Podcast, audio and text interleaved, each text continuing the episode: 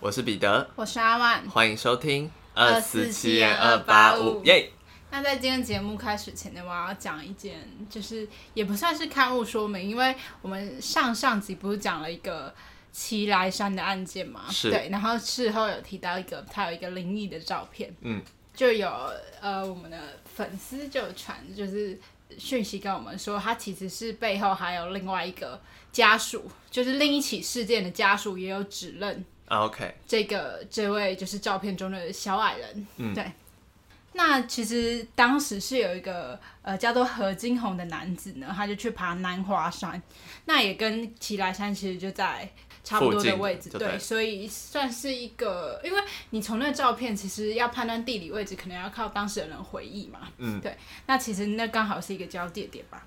那当时就有一个三重的太太，她就说啊，她这照片的人呢是她的儿子，他在呃，他的儿子在民国六十四年呢，就到南华山失踪了。嗯，然后真名儿子叫做何瑞智。那所以他当时就觉得说，哎、这个儿子的面相跟那个小矮人，就是照片中的小矮人是很符合，所以他就一口咬定是他儿子。嗯，那还有我们上次有提到的秋高的事件的，就是另外一个队友的家人妈妈也指认说那是他的儿子，就所是以等于有不同的家属都来指认，对，对，所以可是到最后还是没有人知道这个人跟这个人的下落，就也无没法有断定。对，所以就变成可能是两起悬案了， OK，, 两 o 起 k 失踪案，所以到现在还是没有一个定论。嗯哼，所以就是帮大家补充一下，也对谢谢热心为我们指出的粉丝朋友，对，谢谢，非常感谢，让我们可以在案件多加一些细节。没错。好那我现在讲我最近发生的事情，我最近发生一件非常令我困扰的事情， ，What happened？我颜面神经失调很严重，啊，你怎么了？讲的是颜面神经失调，但其实就是类似于眼皮跳的概念。哦，但是呢，我会说为什么很严重，是因为我在眉毛的位置，就是眉毛跟右眼这个交界处的位置。嗯，因为它已经跳了快两个礼拜了，然后已经有时候会影响到我的睡眠，因为当我要睡觉的时候就会一直狂跳，是只有睡觉的时候狂跳吗？不一定就是时不时，可是一开始跳的超剧烈，就我怎么用怎么按摩都没办法嗯舒缓。然后一开始第一个礼拜我一直狂跳，跳到我真的是觉得很困扰，就我眼睛没办法好好的聚焦，因为它就是一直在跳，一直在啊跳。然后我到现在也不知道怎么解决，因为到现在它那个幅度有降低一点，然后跳的那个频率也比较少，但是呢，就是还是会时不时跳起来，偶尔会压起来对，我就不晓得怎么会这样，因为已经很久了，它不是说那种。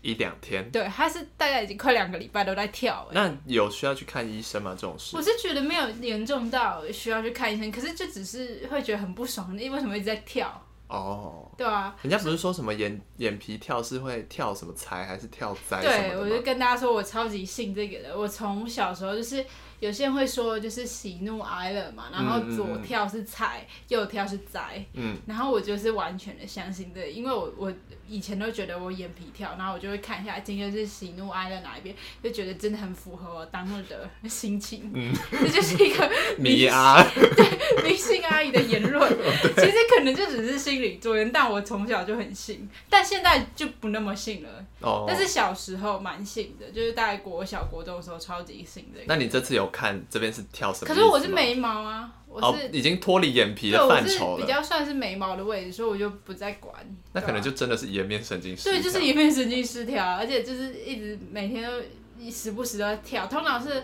晚上我要睡觉的时候就会开始跳。那是不是需要去针灸啊？吗？我不确定哎，但是真的是啊、现在有逐渐的慢慢变得平缓一点，但一开始跳的时候真的是狂跳，跳到我就连跟人家讲话，然后就一直在跳，一直在跳，一直在跳。好可怕哦！对啊，不知道为什么这样， 很可怕欸。还是你刚开始工作，所以可能稍微压力比较大之类的，其实也还好吧，但是我还没工作前就紧张兴奋吗？我觉得还好， 好我吧，那也可觉得能不就知只道是为什单么。就是单纯不知道怎样而已。嗯，如果之后有再去跳，可能再去看一下吧可。能下一集就是更新说他颜面神经失调，半边脸没办法动。不要乱想。啊立 flag，立 flag。好，我来跟大家分享，我最近买了一个新潮的玩意儿，就是健身环，耶！跟大家讲这个故事有多离奇，没有离奇啦，应该说这整个故事都有点出其不意。嗯，反正就是我们一开始是我们我跟阿万去逛文具展，然后我们到文具展的时候呢，就发现哎、诶还有一些其他的展也在同一个展场举办，就是什么多媒体展，然后户外运动，户外运动用品展，对，反正就是展在一起，所以你只买一张票，你就可以各个展逛。好，然后我们就是在一开始逛文具嘛，逛逛逛逛逛，然后就差不多，突然就被一个人拉到要去做保养品测试就推销，推销，然后我们就被拉到了很远的一个别的展，然后我们就在那边坐坐坐坐了一阵子之后呢，就跟他拒绝说我们不要买，不要买之后我们两个就逃走，逃走的过程中呢，我就看到了 Switch 的展，然后其实因为我想买 Switch，呃，已经有一阵子，大概有半年左右了。那但是因为碍于价格，我一直狠不下心来买。然后我就经过那个展场之后呢，我就我就发现，哎、那个价格好像蛮不错的，就是以低于市面上的价格蛮秀的。蛮秀的， 对，然后加上再加入健身环之后的价格也是低于市价蛮多的，这时候我就有一点动摇了，因为其实我那天去逛文具展，纯粹是陪逛的心态，我就是没有要买任何东西，这等于我连钱都没带，嗯，对，结果最后怎么样？我买了， 那是我们那天的行程第一个买的东那你西，玩了吗？我玩了，好好玩呢、而且哦真的好累哎、那我下次要让人家玩一整天。 好啊， 真的好累，因为就是健身环，你不要看新垣结衣在广告里好像很轻松，那都是广告，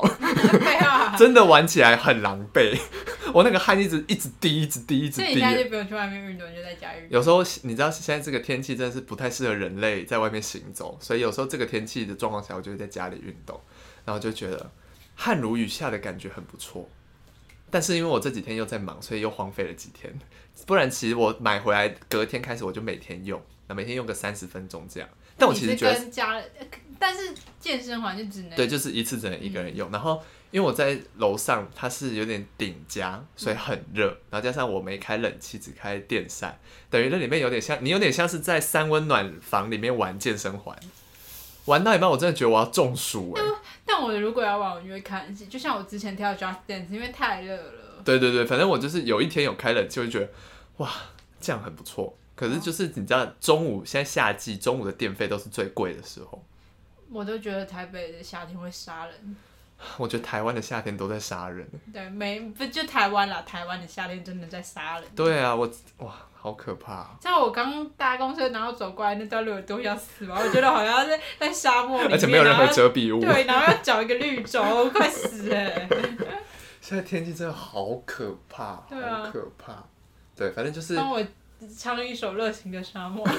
我的热 情，嘿，是那个吧？是吗？吧？是这个我吧？不知道，不会唱的还叫 别这人是唱，谁的歌？为什么我脑袋浮现的是《燃烧吧火鸟》？那是燃烧吧火 鸟，那是高凌风，哎、那《热情的沙漠》是谁呃的？欧阳菲菲。欧阳菲菲，对哦对是对，吗 哦对对我对，们很老派哎、 这个不是我们年代，讲出一些是吧不所以符合我们年纪会对讲啊，出因来，为以前都会有一些很热情的那对种，对对对什对，么什么森巴，还有那一类的，就是比较一些 好老的两个人哦。 对，反正就是我最近买了健身环，然后蛮好玩的，推荐大家。我觉得这感觉长期用可能真的会瘦，但因为我现在只用了两三天，而且一天只用三十分那我觉得钟。我应该要买。还是你先看我的变化怎么样，你再决定。不知道，我最近很想去屁股抽脂， 好好 好，没有关联哦，因为屁股很大，想去抽脂， 好吧。那下一集再分享抽脂日记好了。先先存一点钱。 对，反正就是推荐大家可以去买健身环，很好玩。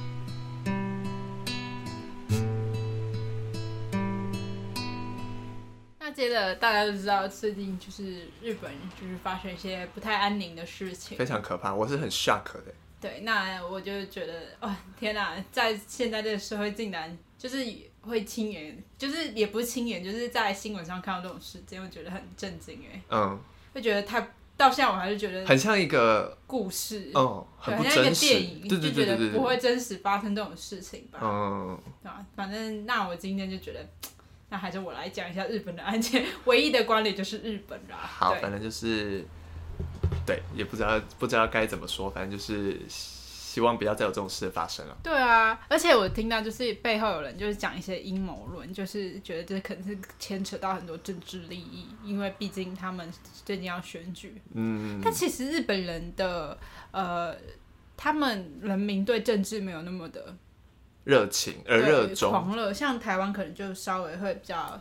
有，大家每个人都会有自己的党派，嗯，但日本可能好像就好像也有看到一些类似的新闻，说这次事件的发生，其实日本人的态度跟台湾人的态度好像差蛮多的。嗯，对，就是台湾人关心这件事的程度好像更高于日本人。对，所以就代表我们对于政治的那个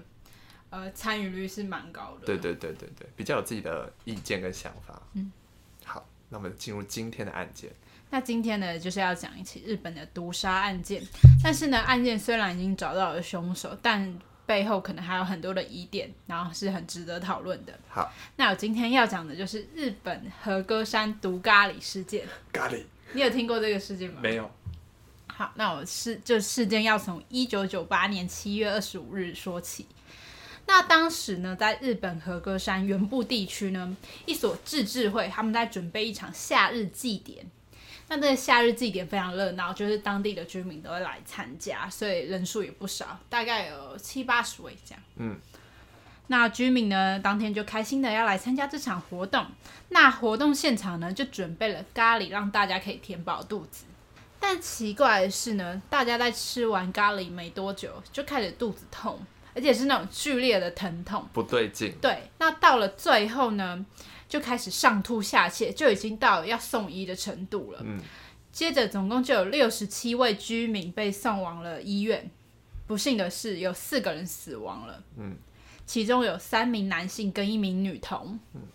那很快警方就要开始调查是什么原因中毒的嘛。那如果是一般的食物腐败造成的呃食物中毒，应该不会有这么立即的反应，可能会等它完全消化完之后，然后隔天再拉肚子，嗯，顶多是这样。对，也不会造成有人死亡的悲剧。所以整起事件其实感觉有一点点诡异了。那警方呢就开始对受害者的呕吐物进行化验，那调查结果出来呢，就让人非常惊讶，是里面竟然含有氰化物。就我们之前有提过说氰化物是一个剧毒嘛，包是含我们一些集数都有提到。没错，那警方呢就觉得啊严重了，这是一个大型的谋杀事件。是接着呢，警方就开始回溯这个致命咖喱的源头。那事情要从祭典当天早上说起。其实当天早上呢，居民就开始准备备料了，而且因为参加的人数很多，食物也需要花点时间准备，所以当地的主妇呃一早就开始忙进忙出的。而当天负责料理咖喱的组长呢，叫做林真须美，但是他当天一早八点却没有准时来到现场，反而是迟到了三个小时。哇，这么久，对，十一点之后他才抵达。那期间呢，其他主妇就开始呃，先各自忙。啊对，先各自就是完成他们的分内工作。然后等到他们十一点多完成咖喱之后呢，林真须美这时候才抵达了现场。他就一开始就一直跟他们道歉，他说，因为他早上身体不舒服，所以他先去了医院，所以才会迟到。那其实主妇呢对他这样的道歉也是非常的不满意，他们觉得、呃就是很嗤之以鼻，就是你都没做事啊，而且甚至你还是组长这样子的感觉。嗯，那林真须美的道歉呢就没有被其他主妇接受，她可能心里就不是就觉得。嘖很尴尬吧，心里也不是滋味，所以她就选择跑回家，然后跟自己的家人抱怨了一番。然后在过了二十分钟之后呢，他又觉得说好像有点过意不去，因为自己是真的没有帮忙，他又再跑到了现场，就说哎，就是决定还是要回去帮忙一下这样。后来呢，这锅咖喱呢就交给林真须美看管了。而且直到一点才有人跟他进行交接的活动，嗯，所以他在十二点十五分的时候开始接管这锅咖喱，嗯，然后当时咖喱是用铝箔纸封住的，就是防止有其他异物进去吧。嗯，那到了一点这段期间，都只有林真须美一个人在看管这锅咖喱。那到了下午四点半呢，林真须美还带来了她煮好的白饭，然后到现场做准备，所以白饭也是她准备的。嗯，那同时呢，他这时候就跟其他主妇们说：“哦，我们一家人晚上都有事，没办法参加这场活动。”嗯哼，那时间再回到了案发之后，警方呢就在咖喱中检验到了氰化物嘛，嗯但他们觉得说，哎、不太对劲，因为受害者的反应跟氰化物的反应是不太一样的，有就点是症状不符合。 ，OK，他们就在进行深入调查，然后又发现里面还含有亚砷酸的成分。嗯，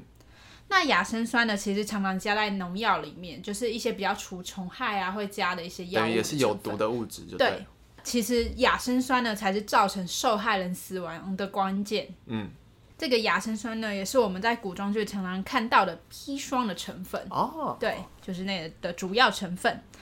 在调查出咖喱具有亚砷酸之后呢，案件的矛头就指向了林真须美。为什么呢？因为林真须美的老公林建志，他曾经开过一家除虫公司，哎呀，而且也能够合法透过管道购买到亚砷化物。继续深入追查下去之后，才发现林真须美还当过保险员，她常常向自己身边人推销嘛，就请他们买保险。最后呢，她就把歪脑筋动到了老公的员工身上，他们都为员工就是投了保险，而且奇怪的是，受益人都是自己的老公林建志，啊就是不是那些员工家人。哦，而且最后员工们呢，也因为接触到亚砷化物而中毒。嗯，最后就是林真须美一家呢，就获得了三亿日元的赔偿金，天哪，凭什么啊？就非常高额。那警方呢，就调查到林真须美的过往还有来龙去脉之后，认为他一定就是凶手。而且当天甚至有一名少年，他就跟警方说自己当天中午有看到林真须美，就是在跟其他主妇讲话们的时候，就是在交接的时候呢，手上有拿着一个粉红色的纸杯，而且看起来就是鬼鬼祟祟，不知道在干嘛。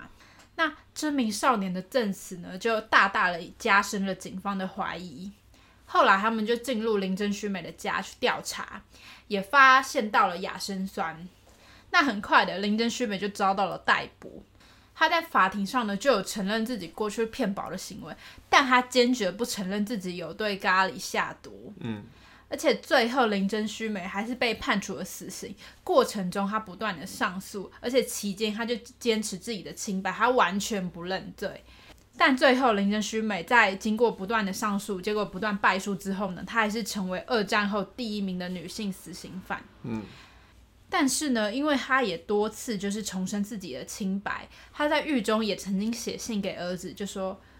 信中的内容就是说，国家杀人，我并不是真凶，国家有什么理由杀我？这几行字、来显示说他的他真的是无辜的，对，他是无辜，他是被牵连的。那也因为他这样的决绝，所以大家就觉得说，哎、他到底是不是真真真凶？就开始有一些怀疑的声浪出现。那而且这些声浪最后还为他成立了一个林真须美后援会，就是相信他是清白的。嗯，那到现在死刑也还没有执行。哦，那接着我们就来讨论说这些案件的疑点，以及林真须美到底是不是真凶，对是不是真凶的可能性。第一点是林真须美的杀人动机。如果我今天要造成一个大规模的谋杀案的话，我一定需要很强烈的动机。嗯，那我们现在来看一下林真须美的动机有什么。第一个，她之前骗保是为了钱。嗯。第二个是她可能因为主妇们的几句话心生不满，就回家拿亚砷酸然后下毒。那总归总归来讲，就只有这两点嘛，应该想不出她有其他的嗯，动对，机了。但是其实呢，他如果对这些人下毒是没有任何好处，因为第一个他没有帮他们保保险呐、啊，他拿他不拿不到钱，对他，所以钱这些被排除了。第二点，会有人因为这样一几句的不满呃而而且重点是，呃，如果真的是要毒杀，真的是不满的话，应该也是针对一些人而已吧。对就是其他人其实也不干他们的事。而且过世的都是不不相干的人士。对啊，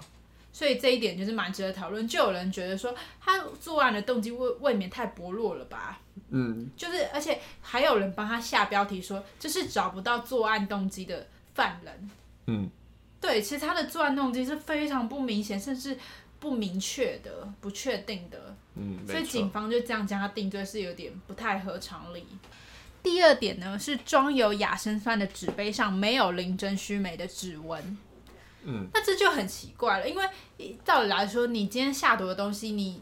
至少你也要找到受害人指纹吧，就是你要呃将他定罪，可能需啊对吧、要你，要找到凶手的指纹吧，嗯就是受害，人对啊，也蛮怪的。那到底是用什么证据帮他定罪的？对啊，而且那会不会这个纸杯上其实有其他人的指纹，但警方却没有公开？就是警方可能就是有意要觉得说林正旭美才是真正的凶手，嗯，不无可能。想要加快这个案件的结束，对，第三点呢，附近的邻居都不喜欢他们一家人。据附近居民所说呢，其实他们就是嗯，平常都是很有钱的样子，可是其实实际上一家人都没有工作，都是依靠着骗保的钱来生活的，所以居民就开始有点酸葡萄的心理吧，就觉得这会家对人他们指指点点。对，就做一些不法的事啊，然后来获得钱财，然后还过那么爽，然后大家就觉得、嗯这家人就是有问题。嗯，但其实呢，大家虽然都不喜欢林真须美，但也有些邻居就是其实对她是有好评的，就是说她其实是一个亲切的人。嗯但是因为媒体的渲染，所以导致大家就是批评的声浪大过于盖过了这些称赞的声浪。就是比较强调那些负面的事。对，所以其实有些媒体渲染的成分在。嗯，第四点呢是少年的书证词其实是前后不一的。第一点是少年一开始是说他拿一个粉色纸杯，但我们最后其实找找到亚硝亚砷酸的纸杯是白色的。嗯，那纸杯颜色就不同，而且粉色应该是一个很醒目的颜色，你怎么会连粉跟白都分不出来。对，而且当时少年跳出来讲的时候，第一时间应该就是感觉是记忆还犹新的时候，嗯，感觉不太可能会把粉色然后去搞错，嗯，所以这是少年的证词有点奇怪的部分。第五点呢，就是日本的网络上呢，其实流传着一段真凶论，就是他们认为真凶是附近小学生的恶作剧。哦，但是呢，这个我有去查很多，就是很多篇讨论的文章都没有实质的证据证据，就嗯比较只像是大家的猜测。对大家的猜测，就是一个流传出来的说法，这个说法也没有被证实什么的，小学生的恶作剧感觉有点太恶劣了吧？，对，而且重点是为什么要这样恶作剧？因为中间其实这个咖喱是有用铝箔纸封住的，嗯，感觉感觉应该是内部的人做的嗯事情。也有人就是排除林正虚美跟小学生，是说可能是其他主妇啊，因为其他主妇就是从以前到现在就对林正虚美他们一家很不满，而且再来大家就说这个犯人如果不是林正虚美的话，他一定是至少是很了解林正虚美他们家人的人，嗯，因为他要知道林正虚美家里有亚砷酸，嗯，而且也要知道林真虚美那天早上不在，就是很巧合的，他刚好都不在现场，就很好嫁祸给他。他不在这段时间好像在干嘛？他有他有说吗？他不在，你说晚上吗？早上早上他去医院，这是确定的对，哦，所以他真的是去医院。嗯，而且因为早上的时候，其实主妇们有试吃咖喱，就是在十一点煮，哦，在煮的时候有对，试煮吃，完的时候有试吃，所以那时候咖喱都没有问题。就是从他接管后对，开始出现问题了。嗯所以会不会是内部有心人士，其实也不无可能。而且人家就说，其实当地是有做一些农业的产业，所以亚砷酸这个东西未必只有林真须美他们一家有，因为也有可能是非法取得的可能性也高，可能其他隔壁人家就是农家也会买也会有，对，来除虫，就是也不是说非法，就是也是合理使用。就是很容易拿到。对，就是附近可能也有其他居民，其实是有的。嗯，其实你这样看下来，如果是要定罪，其实是证据上有些不足的，没它缺乏了直接性的证据。嗯，但是好像蛮多案件都会这样，嗯就是因为除了他以外，确实找不到别人了的嫌疑犯。但我觉得这这个案件我最关键的是，因为他有骗保的嫌疑，对，因为就是他的前科，他有前科啦。对，所以才会被定罪。亚砷酸什么，你其实还有指纹这一类，其实都不能直接指向林真虚嘛。所以只是因为他以前做的不好的事，所以大家有点像是把这个罪名灌到了他的身上。嗯，其实我也不是要替他说话，因为我觉得这是一个很两面的事情，就是有点就事论事对吧。，而且因为他真的就是直接性的证据完全没有，嗯所以你很难去相信说他真的就是凶手。嗯，而且他被判的是很重的死刑罪，但也没有机会上诉了吧？没有了，已经已经过没了有吧机会了。嗯对，那我接着要来，最后要讲一下，其实后续呢，就是外界的人对林正勋美的家人其实有很多不友善的一些行行为产生。